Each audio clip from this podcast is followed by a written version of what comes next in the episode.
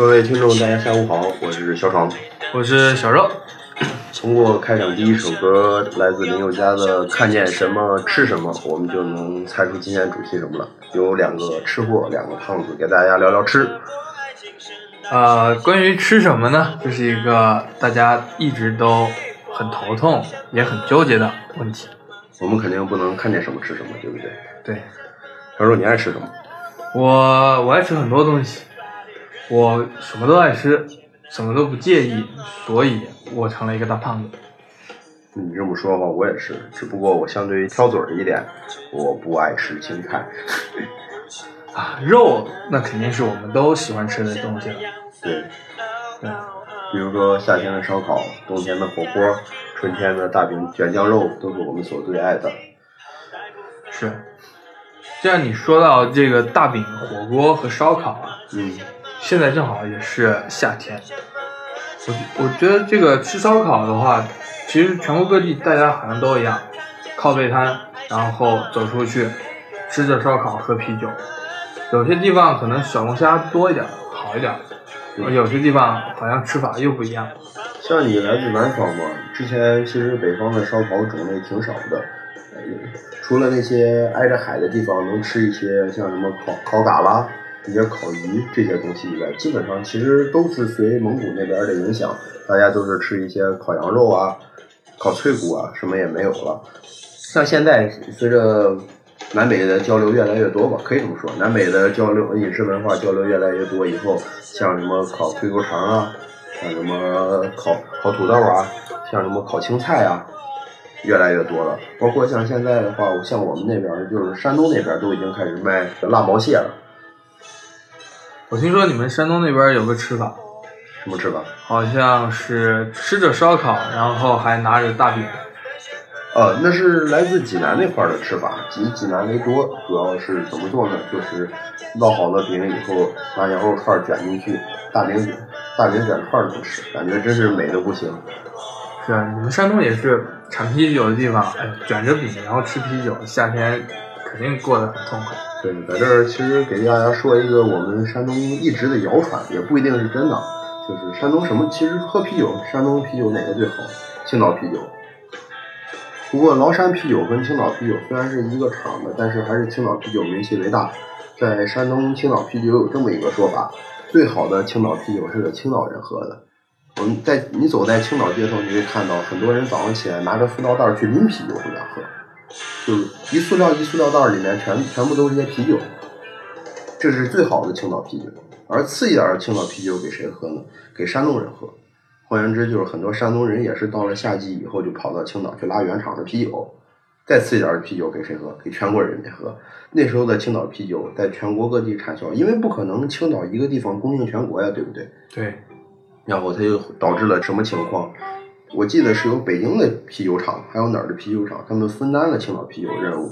换言之，那个风味就不一样了吧？所以说我自从出了山东以后，喝了好多青岛啤酒。我在外面其实不怎么喝青岛啤酒，因为味道真的是怪极了。而最次的青岛啤酒卖给谁？卖给世界人民，挺好的。这这比大多数商家要良心多了。对，这是本土意识保护很强的。对。但你说到本土意识的话，我也想到有些东西，在我们那儿是一个味儿，出来了又是另外一个味儿。你们湖北呢比如什么热干面？对，比如热干面，就走出来之后就再也没吃到过跟湖北一样的热干面。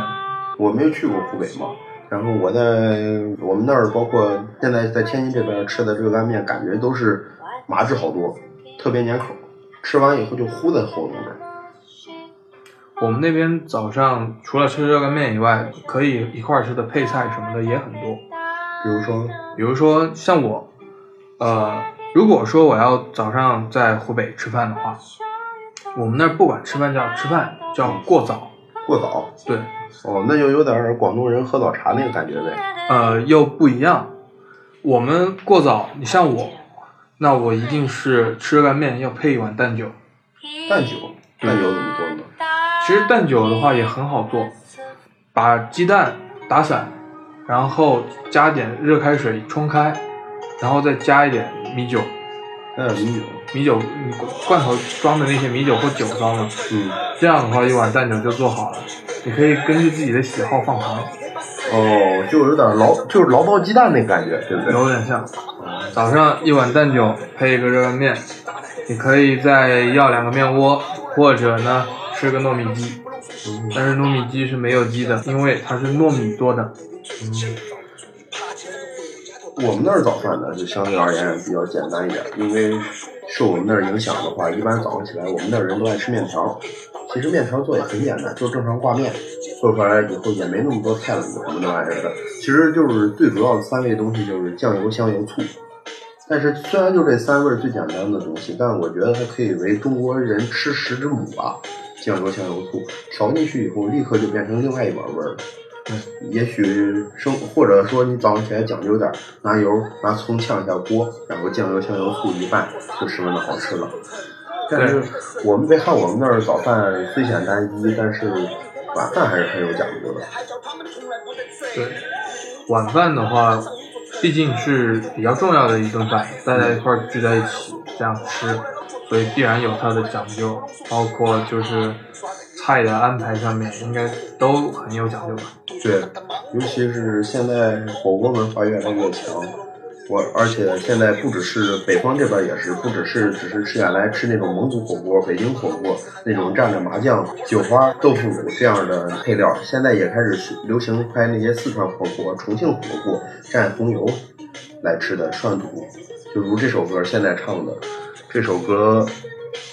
我是重庆崽儿，这个歌其实也是《疯狂的石头》里面的片尾曲，里面唱出了一种很舒服的重庆人的生活环境，里面就是充斥着对于四川和重庆的人的舒服，以及唱出来自己对于自己本本地的火锅的热爱。你对火锅怎么样？我我也很喜欢吃火锅，我很喜欢吃辣的东西。你们那儿的火锅是属于北方风格比较多，还是像四川、重庆那种火锅风格比较多？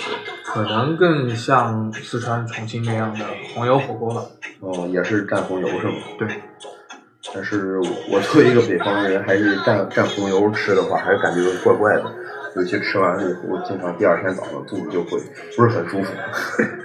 对，呃，但是其实，呃，我们说南方人辣。嗯，南方其实很多地方都能吃辣。对，呃，四川、重庆、湖北、湖南、江西，包括像广西都能吃辣。其实，我印象里最深的还是湖南人吃辣，因为我们那儿曾经就是有我爸的一个同事，他娶了一个湖南老婆，晚上一家人坐在那儿看电视的时候，他老婆没事拿个辣椒在边看电视边啃，然后他他肯定看着也眼馋呀，一根接一根，一根接一根。找他老婆要了一根，结果吃了一口以后，一晚上都没碰，喝了一晚上水辣的。其实就是习惯了之后，呃，好像我们那边的人嘛，就包括也是离湖南挨得很近。嗯。因为我来的那个地方，它就是湖南、湖北、江西三个省交界的那个地方。鄂湘赣。对。对。呃，所以要是看见有人吃辣椒，就是生吃辣椒，也不是一个非常奇怪的事情。但是我觉得我吃过最辣的辣椒是那种，呃，在我们老家种的那种特别小的那种小青椒。小青椒。对。嗯，我们那儿种的辣椒基本上都是，你像正常的菜椒咱就不说了，一般辣椒还是以那种细长条为主。对。然后你们那儿小青椒属于什么？很辣是吗？很辣。对。我我我毕竟没有种过地，然后买菜也买的不多。嗯。然后买菜就是。挑长相跟那啥，我也不知道品种，所以所以我也不知道那到底叫什么。但是我只知道我在外面吃了很多辣椒，但是我最不敢吃的还是老家里的辣椒。哦，还是最够劲儿的。对，就包括后来，你像你说你这儿能吃辣，包括很多人也是。我记得原来跟咱们一个学妹去吃饭，那学妹就是很能做菜。然后在那儿看着菜单的时候，我们在那儿闹着玩，说你既然那么会做菜，那你去点吧。然后他在那儿看着这个川菜，也是川菜菜单嘛。他是好像贵州人，我记得是川看着川菜菜单，最后来了一句：“我做不了，因为这儿没有我们那儿辣椒，一点都不够劲儿。”我一听啊，真的，确实，就是来了这边之后，呃，感觉再回去就没有以前那么能吃辣了。对。就不如以前那么能整，是吧？对，其实也是，我觉得咱们咱们南北为什么辣辣味儿有差异？我觉得也是和南方天气比较闷热有关吧。呃，对，除了闷的话，就是它因为比较湿嘛，嗯所以你有的时候是需要就是吃一点就是能够让你发出来的一些东西。我记得就是说四川那边就是他们那边就是如你所说，又闷又湿，一身都是水汽湿气呼在身上，吃完辣椒一难一一一刺激，直接就能把汗排出来，一下就感觉会特别的舒服。云贵川和广西也是这样，所以据说广西和云贵川的那个辣椒是真的很可怕的辣椒。而这边我感觉在北方这边辣椒其实更多的还是一个点缀。你像我们山东那边，其实最主要的还是酱油，做菜还是以酱油为主。最有讲究的山东菜，其实我觉得山东菜最大代表红烧。而红烧其实看我爸做法就是十分的鲁菜做法，经常做出来的一锅红烧，其实你看着黑黑的，黑黑的一锅，然后但是一吃就特别感觉还是很鲜。它里面用用料什么还是酱油，它在红烧的时候不会放盐，也不会特别刻意的。你像现在全国流行红烧做法熬汤，它永远是以酱油为底，以酱油为汁勾出来酱油味儿。在山东，酱油其实起的是特别重要的作用。对，其实关于吃辣的话，各个地方的辣椒，呃，或者它辣味的做法，其实是很有明显不同的。对，比如说四川那边的火锅，如果大家吃的熟悉的话，它的这个红油是它的一个辣的来源的地方。对，然后另外它的这一些菜品的做法的话，还有另外一个来源，郫县豆瓣儿。不是，是它的花椒。哦，大料，这是属于料里面的。对你吃吃了一口花椒，在嘴里那麻起来的那感觉就有爆炸的感觉不一样。对，关于四川菜，我记得还有就是，我如果刚才所说，在正常做饭的时候，其实还有一个特别重要的勾味料，它不是辣味的来源。刚才你一说，也等于说给我矫正过来了。其实就是郫县豆瓣，就是一种很辣的豆瓣，然后在调料里面经常能起点睛作用，就像现在很红的蒸鱼豉油一样，就能让菜品提鲜不少。有很多对川菜感兴趣的朋友可以买点郫县豆瓣，以后在炝完锅以后一勾，感觉菜味儿就会提升不少。对，既然说吃辣，我们就把吃辣的说完整吧。行，就是有一点啊、呃我们知道现在市面上很多变态鸡翅，嗯，对的，对，但是我觉得这些变态鸡翅其实他们的辣椒吃起来不过瘾。绝对不是辣椒，我觉得。呃，就是咱们在节目里面这样说，可能就是有广告或者是什么的嫌疑，但是不多说。这不是不是广告，我就比如说这但但我的意思是这样的，就是其实辣椒怎样过瘾呢？就是辣过劲之后，全身的那种暖意，然后还有就是出汗的那种淋漓的那种快感，是给人全身心的那种快感。这个是真正的辣椒能够带给我们的。而我们吃现在的一些变态鸡翅，其实你会发现，能吃辣的人可能吃一个两个没有问题，嗯，然后过一段时间，他们觉得自己的这个嘴唇和这个外面肿了，就有点开始肿，对，啊、而里面也没有说感觉到就是那种辣椒可以给他们带来的那种温暖的感觉，对，进了嘴以后，随着食道就化开的。对，所以我一直觉得这种变态鸡翅是不是，并没有就是那种辣到你爽的那种感觉，对，你有没有感觉吃变态鸡翅的时候，你刚一入口，其实感觉嘴里面是没有辣椒味儿，它完全是一种木头的感觉，木。有有的时候是真的有这种感觉，这个我感觉，反正便当鸡翅那种，我感觉里面肯定是加化学成分了，因为我已经很多年没有涉猎过变态鸡翅了。最早是原来咱们初中那会儿，那会儿我记得我们那儿考试店都会挂着一个招牌，叫连吃五串给五十块钱。当时我觉得我自诩还挺能吃辣，我我这我都还做不到。跟我一同学，他老家四川的也很能吃，我们俩就去了。结果一人要一串儿，他吃了半串，把那个一扔就走了。我吃了一堆馒头，然后吃完以后顶不住了，给人付了钱以后，就在我爸那办公室躺了一中午。那个汗发的，我记得是直接把我爸办公室那屋的枕头给吃透了，肚子里全是一股气。这个你吃再辣的辣椒也不会大到这种程度，所以说我觉得一直他这个辣其实有鬼的。所以说大家以后吃变态鸡翅的话，除非是想刻意挑战一下，还是不要吃了。啊、要注意吧，可能注意身体，对，对量力而行。讲到这儿，咱们听首歌吧。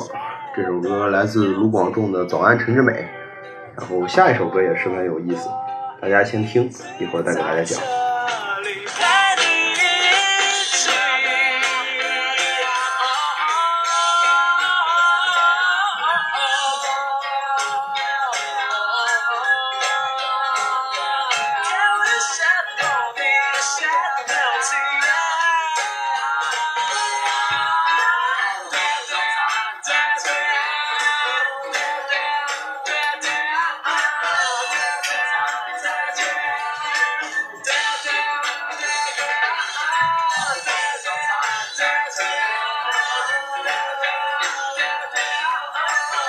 你有没有觉得这些聊吃的歌都是一些很轻松小事的歌？对啊，因为吃本来就是一件很轻松、很愉快的事情。对听了从来都不会让你难受，只会觉得让你觉得十分的舒服，也不会心里一紧。是。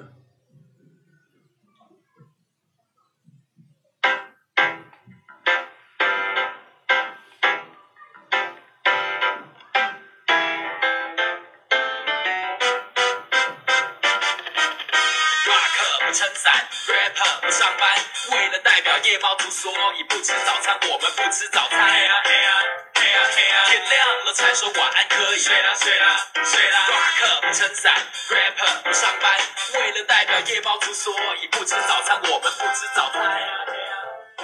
现在我们在听这首歌是来自热狗的《不吃早餐它是一件很嘻哈的事》，也是在砸前面卢广仲《早安陈真美》这首歌的挂。呃，你不吃早餐吗？我曾经不吃早餐，其实我最近也不吃早餐。基本上只要这种瞌睡虫在打乱的话，基本上就早上像咱们这种没有事儿的人，基本上就九十点见了。呃，其实呢，我是早上吃个早午饭，然后下午吃个晚午饭，然后就这样的话，一省一顿饭，二的话晚上再去跑个步，这样的话就争取减减肥。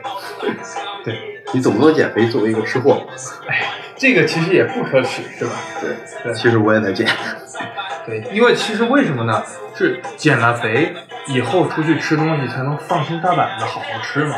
的确是，要不然你像腊肠那么好的一种东西，由于里面都是肥肉，不敢多吃，吃多了像咱们胖人就直接高血压了。对，然后包括像啤酒什么的也不敢多喝，对因为要是再多喝的话，说不定会引起痛风之类的问题。对，你看你尿酸比较高嘛，对不对？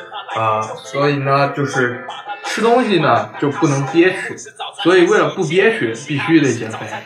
我们也可以唱一首饶舌，嗯，是啊，不吃早餐才是一件很减肥的事。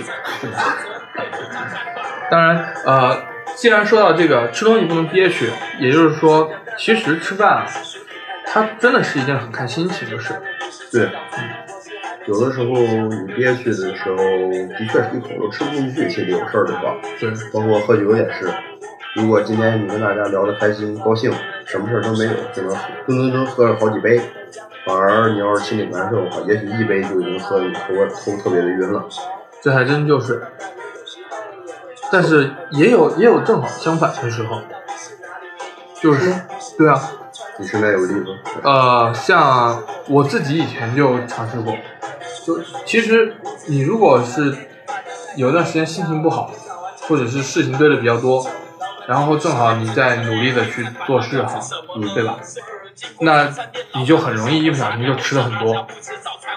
对，对，我觉得这个可能一方面，你像我们早上吃一个饭，然后开始忙，然后中午一不小心忙过去了，就只剩晚上。对，然后这个晚上的时候，可能中午那饿劲没过，他一不小心可能就吃多了，然后再加上心情一不好，说哎呀，怎么忙了这么久？我要发泄。我我要犒劳一下自己，嗯然后一不小心，哎呦，就没注意，吃这么多，完了完了。哎，这家小店卖的这个挺有特色，我来一口。来这家特色，我很有特色，我也来一口。对，来着来着就就过了嘛。对，其实有的时候心情太好了，哎，去去去哪转转，是吧？嗯比如说出去玩一趟，玩一趟心情特别好，那干嘛吃点东西嘛，美食嘛。于是美食一条街，街头吃到街尾。好多都是这样。其实你说是吃一顿正饭，感觉就是去那些小餐街不会吃特别多，但是他原来你吃一顿正饭，你要吃的多。你看见这一家卖冰淇淋，我来口两口冰淇淋；这家卖奶茶，我喝两口奶茶。哎，这家还有章鱼烧，我来几个章鱼烧。真是从街头吃到街尾，到时候撑的已经一步都走不动了。对。那其实关于吃和这个旅游，既然说到这个问题了，嗯，你有没有就是遇到过名不副实的吃的东西？我感觉，也许是我口味不对啊。我觉得其实最名不副实的东西，在我眼里是豆汁儿，就是北京的那个喝的。虽然也有这么一种说法，就是爱喝豆汁儿的全才全是北京人，但是我对于豆汁儿这种东西真的不是很能接受。我记得在北京喝的时候，真的是那股馊味儿给我治的够呛。后来我在网上看，竟然还有冰豆汁儿，我在想，我的天呐，这种馊的东西怎么喝？对，这个可能真的是不同的人真的有不同的口味的，嗯，所以不一定是我们觉得名不副实，它就名不副实。对，呃，再举我我那边的一个例子吧。行，其实你说一提到湖北，在各种那种说三个字代表你的省份，你一说湖北，大家都说热干面。对，但其实我觉得这个热干面的它的代表太太局限太少了。对，像其实一些江浙那一带的同学，他去过湖北之后，他吃了一碗热干面，然后告诉我说，我觉得这个热干面最好还是只活在传说里边。对，但是其实有些地方它其他的东西也很好吃，只是因为就有那么一样东西可能太普及，于是被人所代表了。比如说，武汉除了热干面以外，还被一样东西代表。那就是鸭，哦，对，周黑鸭是吧？一说就想起周黑鸭，各个火车站里卖的周黑鸭，各种各样的周黑鸭。但事实上，我最喜欢吃的周黑鸭里边的东西，就是本地的刚卤出来的卤藕。卤藕？对，它的藕。哦，对，这种相当于是辣藕、辣土豆是吗？那种感觉。对，所以这个感觉啊，这个名不副实，名或者名副其实，还是真的是。跟个人的喜好特别相关，但是我感觉其实像你所说的名不副实，我感觉只是一种当地人不同的感觉。是，也许你来玩不爱吃这口，就如刚才豆汁儿一样，其实在他们当地人心中占据了很多的地位。就比如说，我不是山东人吗？山东人最具代表的是什么？煎饼卷大葱，对不对？对，煎饼。其实真正好多人去吃煎饼的时候，绝对会受不了。我感觉什么东西硬邦邦的，但是尤其是卷着葱，然后一蘸，葱那股冲劲儿，虽然有大酱调和着，但是煎饼那股难嚼的劲儿会让人受不了。但是山东人吃这个绝对会是特别的感觉啊，这才是真正的吃的，的确是代表了山东的一种风味儿。还有就是我刚才所说的那种酱油红烧，一般人会觉得这种东西又黑又咸，感觉怎么那么怪？但是在山东人心中，这才是真正的红烧。那股黑乎乎的一锅，才是我心中所向往的东西。确实，就吃这些东西啊，一一些食物其实不光是食物，它是符号化了的一些象征了。对，您了也别太较真儿。对，较真儿也没啥用。对，所以我们也可以看到很多什么甜咸之分，呃，还有南北之分。对对，其实这个甜豆腐脑、咸豆腐脑各有喜好。对对，呃。像我个人其实是一个中部人，哦，对，就不南华东地区，对，不南不北，其实有点。而且就是我个人的话，因为我外婆曾经在东北待过十几年，前前后后大概十六年。然后我小时候有很长一段时间是跟我外婆生活在一块儿，所以其实我相对于那帮南方人来说，可能我真的更喜欢吃面食一点。东北菜也是特别好的这种东西，你会发现东北菜其实就如火锅一样，代表着一种热闹。是的，在那里面它不会有那种小锅小碗小盆儿，比如我们在在南我在南方吃的时候，那个米饭那么小一碗，我感觉受不了。而东北呢经常就是一种大锅炖菜，感觉就是今天我炖了一锅鸡，你们七大姑八大姨领着小孩都来，一帮人围在炕头上，在那边煮边香，吃的特别好吃的感觉。也是一种特别代表，比如他们的鱼锅，比如他们的小鸡炖蘑菇等等。现在东北菜也开始慢慢火起来了，也像川菜一样，虽然没川菜地位那么高，毕竟川菜打天下嘛，对不对？对，其实呃，还有就是不同地区的特色食品，嗯会在一些特殊的节日里边儿呈现给大家。对，对，其实不光是我们这种很出名的传统节日啊，像很多人说这个春节啊吃饺子，然后吃春卷儿，然后还有其他的中秋的月饼、端午的粽粽子，对，正月十五的元宵，对，然后其实像我个人知道的，还有就是，呃，我们那儿就是有个县，湖北省重阳县，嗯在清明还是在十五的时候，吃一种叫做乔巴的东西。乔巴，对，海贼王里面那个，不不不，那个乔巴是乔峰的乔，然后巴乔的巴。巴乔，啊、我知道，巴我知道，呃，但是我们那个乔巴是荞麦的荞做成的类似于包子一样的东西。哦，对，嗯，那个曾经是就是只有在一些特殊的节日里边才能吃到，而其实很遗憾，就是我是一直到呃国务院通过放这些小假之后，我才第一次有机会吃到这乔巴。其实我吃到这东西的时候，我已经上差不多上上高中了。对，现在拉回来了，我们现在在听这首歌叫《水开了没》，来自自然卷乐队。其实讲的主题也十分的简单，水开了吗，水开要干什么？泡泡面，对吧？不光是泡面呀，咱们也可以煮面，是啊，也可以下饺子呀。嗯。但是这个歌里面主要还是讲的是泡面嘛。啊，嗯，我感觉泡面这种东西其实也是我们吃中必不可少的一种东西，对吧？是的，虽然我们有的人很讨厌它，一想泡面就有那股油味儿，还有那个塑料桶，一想又不干净又不爱吃，感觉真是特别的怪。对。对，还有火车，很多人一说到泡面就想起火车。记得那种啊，那个小推小推小推车走过来走过去的感觉。对，其实泡面我感觉，其实煮着吃的泡面还是感觉味道不错的。是的，呃，而且很多人吃泡面很有花样。对，你你像他们煮着煮着煮着，然后打一个鸡蛋进去，然后放一过了鸡蛋基本上是很正常的事情。然后放一个芝放一块芝士，嗯，然后还弄弄成弄成那种带着奶香，然后又带着鸡蛋香的那种泡面。嗯，所以其实泡面可能是泡面，但是创意是我们的嘛。对，泡面感觉现在很多时候其实已经感觉变成了一个附属那个调味品，准确说是一个基底，你可以把自己的创意扔到里面，到时候煮出来一碗自己爱吃的面。我记得当时以前看在哪看了一个小故事很有意思，是一个人在他学长家待了很来人搞科研嘛，完了以后学长说留在家里，我我煮泡面给你吃，他说行啊，然后最后往里面学长往里面我记得是什么蟹什么蟹片儿，哎虾片儿，虾片儿、蟹棒，诸如此类，鹌鹑蛋，最后就差扔鲍鱼燕窝了。然后然后那个学弟就虚了，学长咱们还是吃泡面吧。其实因为啊、你有个电磁炉，有个锅，你就可以就是开始泡面、煮煮煮面嘛。对，但是问题是你有这些东西之后，你要是买点菜，你随便什么都可以往里儿下。对，呃，像我们之前其实很流行的一个东西叫麻辣香锅。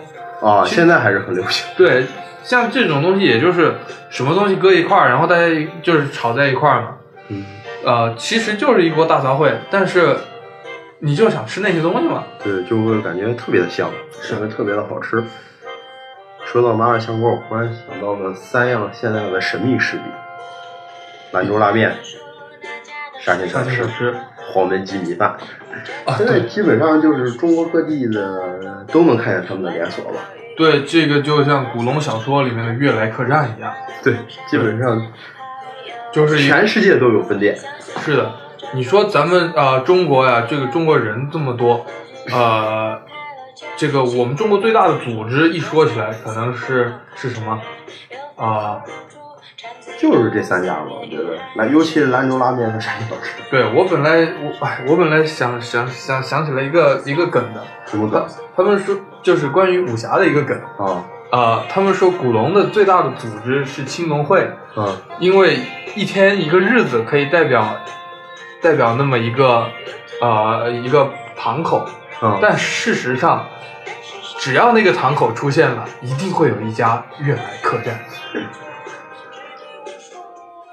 其实我觉得咱们拉回来还是说这三大神秘组我感觉这里面其实也有味道不错的东西，比如说沙县小吃的虾饺，我一直感觉味道不错。确实黄焖鸡米饭其实也炸，你现在吃多了肯定会恶心，但是第一次吃的会会感觉哎十分的不错。是，而且他们很平价贴地气，嗯，而且就是东西的味道也真的啊、呃很很很照顾大众。对，尤其是兰州拉面，包括后来很多人连出国诸如此类很多事儿的时候，我们其实看见的很多还是到外国吃，当吃外餐吃的吃的不习惯的时候，我们吃的还是什么？还是面，还是一碗挂面也好，拉面也罢，还是那么一碗面，给你就上葱花，弄上牛肉敲在上面，给你端到面前，你一吃，这是家乡的味道。对，既然说到了国外，我们在我们还想到了一个神器啊，这么神奇？这个神器就是老干妈。哦，对，麻酱。是，啊、这个也是吃出国门的学子可能会必备的一个东西说这么说话，辣条不是现在也在美国卖吗？啊。对，所以真的是，毕竟是家乡里的东西啊，对，就是可能呃，我们刚刚也说过那那三家神秘势力，对但可能这三三家神秘势力也算是一种象征吧，就是不管在哪，你总有这些东西可以吃。你家里的象征在这里，对对，就包括，其实我感觉王致王致和的豆腐乳、臭豆腐其实也有异曲同工之妙吧，还有榨菜，是，这这三样东西，经常吃的时候，一说没钱了怎么办？啃馒头就榨菜。啊，对，越黑暗的生活越要需要这种东西来点缀。别看，也许你会吃恶心，但是有的人就像吃窝头一样。现在你说困难时期窝头窝头吃的恶心，有段时间富贵了不吃窝头，现在都是富贵病了，反而对于窝头又开始了向往了。是，就比如说在山东，其实吃窝头，现在窝头已经在饭店里面的窝头已经不像以前的纯粗粮窝头了，里面加入了很多细粮，包括我都感觉到那个窝头充满了弹性。它那里面就是什么，就是虾酱吃，感觉也是特别的不错。呃，东西是祖宗传下来的，但吃法我们可以玩出新花样。对，让我们充满了是很多的改良。嗯，聊了这么多，今天这一期咱们就这样吧。是时候跟朋友们说再见了。嗯，其实最重要的是这样一点，因为马上就到了晚饭的时间了。对，咱们也去吃点东西吧。对，然后也希望我们的听众朋友们今天的晚上过得愉快，吃的开心。我是小爽。我是小肉，最后一首歌《到处走一走》，也希望大家出去旅旅游、吃吃东西，过好每一天。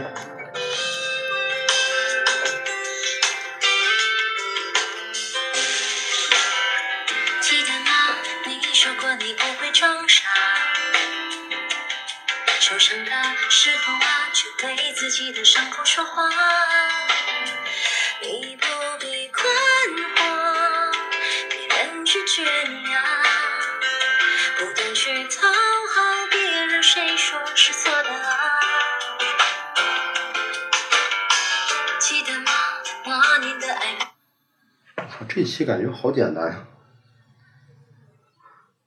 因为其实吃的话，就是在你你你想到什么吃什么，聊不完感觉。这个聊不完的。对，